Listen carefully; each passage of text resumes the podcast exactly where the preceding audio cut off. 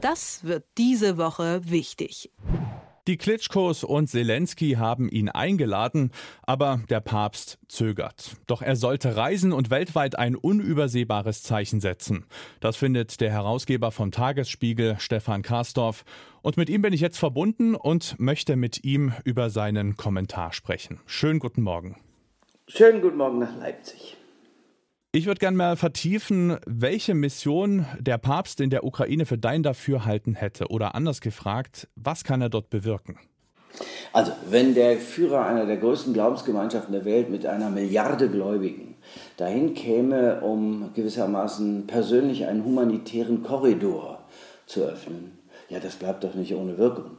Außerdem würde dann nicht geschossen. Das würde auch ein Wladimir Putin, der ja mit dem Patriarchen dem orthodoxen Patriarchen Kirill verbunden ist, das wird auch ein Wladimir Putin nicht machen. Also seine Truppen anzuweisen, dann zu schießen, wenn der Papst Kiew besucht. Das war ja der Wunsch und das stand hinter den Einladungen von Volodymyr Zelensky und, und den beiden Klitschkos, besonders Vitali, dem Bürgermeister.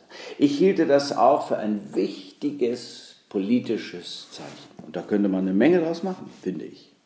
Heute wird die Zahl der Menschen, die mit der Kirche respektive mit dem Papst als großer Instanz äh, ja nicht mehr so viel anfangen können, immer größer. Denkst du, der Papst hat dann trotzdem auch heute noch eine so große Sogwirkung, sage ich mal, um da wirklich eine signifikante Verbesserung der Situation herbeizuführen?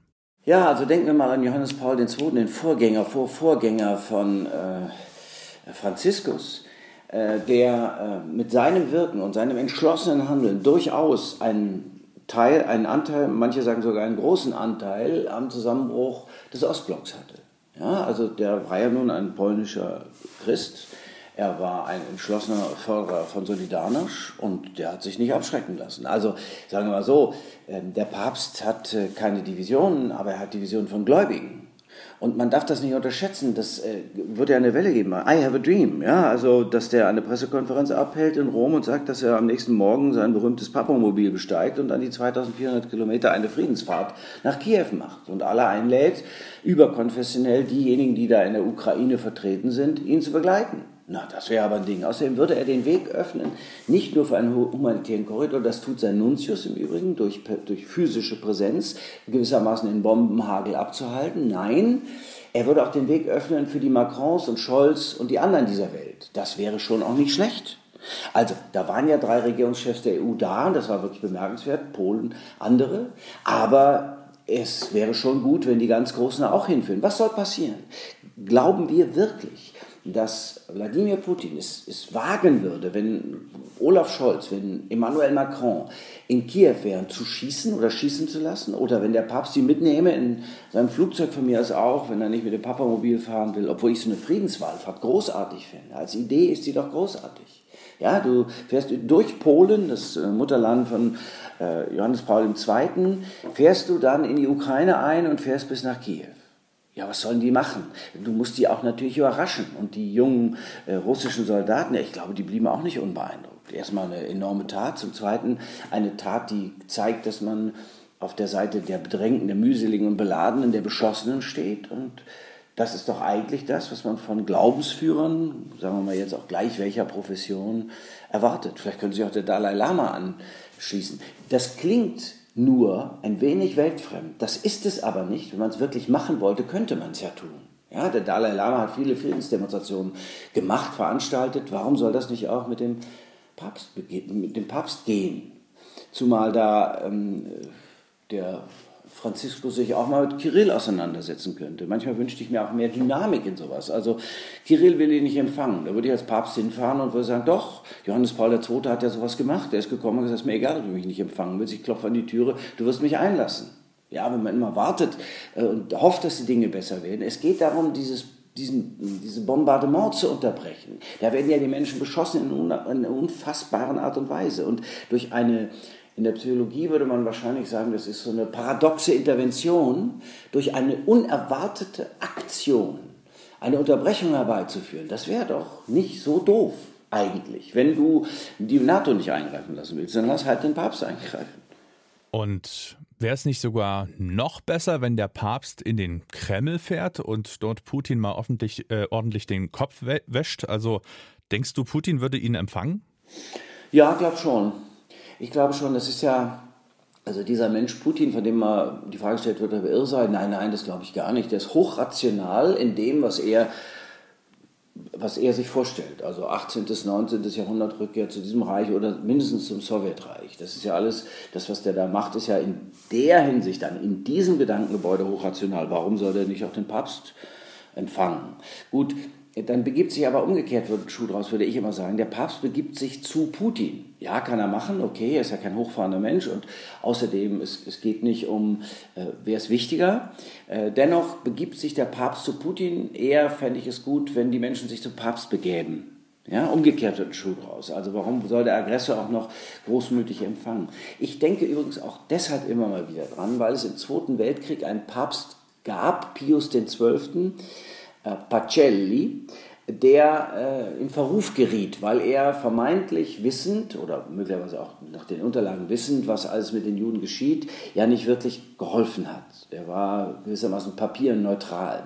Das stimmt nicht ganz, er hat schon auch jüdischen Menschen geholfen, das war schon auch wichtig, aber nach außen hin äh, hoch umstritten, bis heute in der Forschung äh, ist es so, dass der ähm, gewissermaßen sein Haupt neigend neutral gegenüber den Nazis war, was ja eine, eigentlich eine, eine grauenvolle Vorstellung ist. Und damit Franziskus nicht auf der falschen Seite der Geschichte steht, habe ich immer gedacht, also gewissermaßen als Pius XII. hoch umstritten endet, ist es ganz gut, wenn man dann in einer solchen Situation seine Meinung dokumentiert. Und das könnte er tun. Nochmal, also nicht, dass ich jetzt für wahnsinnig gehalten werde, aber eine paradoxe Intervention, eine multireligiöse Initiative, historisch in der Geschichte, naja, warum nicht? Da könnte man sogar auf dem Maidan, diesem berühmten Platz, eine Messe feiern.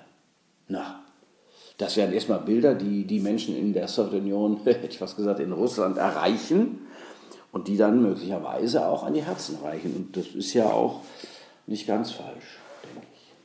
Das ist wirklich eine perfekte Überleitung zu meiner nächsten Frage. Es gibt ja in Russland nun viele Menschen, die eigentlich nur die Kreml-konforme Version des Krieges kennen. Ähm, würden die sich vom Papst wachrütteln lassen? Also hätte der quasi die Möglichkeit, den Leuten da die, das wahre Gesicht dieses Krieges zu zeigen? Oder würde der vielleicht im Zweifel dann doch irgendwie als Teil der westlichen Propaganda irgendwie einfach abgestempelt werden? Nö. Also so ein, der Papst als Teil der westlichen Propaganda, das wird aber schwierig. Also ähm, erstmal muss man sagen, dass der Papst ja per se äh, ein, ein Mensch ist, der nach vielen Seiten offen die, die Dinge, die Wirkmächtigkeit der Welt eben auch behandelt. Und äh, gucken wir mal an, also Päpste sind enorme Kapitalismuskritiker. Päpste sind enorme äh, Klimaschützer. Ja, das war schon unter Johannes Paul II. so, der den Kapitalismus verteufelt hat. Und das ist unter Franziskus nicht anders. Franziskus ist im Übrigen auch einer, der für nachhaltige Bewirtschaftung dieser Welt, weil das ja auch die Schöpfung ist aus, aus christlicher Sicht, äh, eintritt. Das ist ja auch nur logisch. Also die Bewahrung der Schöpfung ist ein, ein urchristliches Motiv. So, nee, das wäre ganz, der ist ja schwer zu packen. Ja, der ist, steht ja nicht im Dienst von Joe Biden. Selbst wenn Joe Biden, was ja manchmal unterschätzt wird, katholischer Christ ist, heißt das ja nicht, äh, dass der, dass der Papst dem Joe Biden sagen könnte, was er zu tun habe.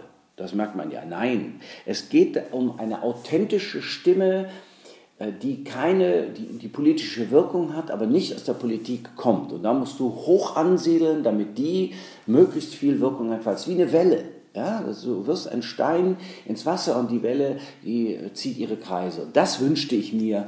Und da denke ich, da muss man mal hoch ansetzen. Und den Dalai Lama habe ich noch nicht entdeckt da in dem Ganzen, aber vielleicht kann gerade Franziskus, der, der den Namen, also Bergoglio, der den Namen ja nicht ohne Grund trägt, Franziskus, dass der dann ein, eine solche Welle schlägt. Aber wie gesagt, das wird, I have a dream wird ein Traum bleiben, fürchte ich.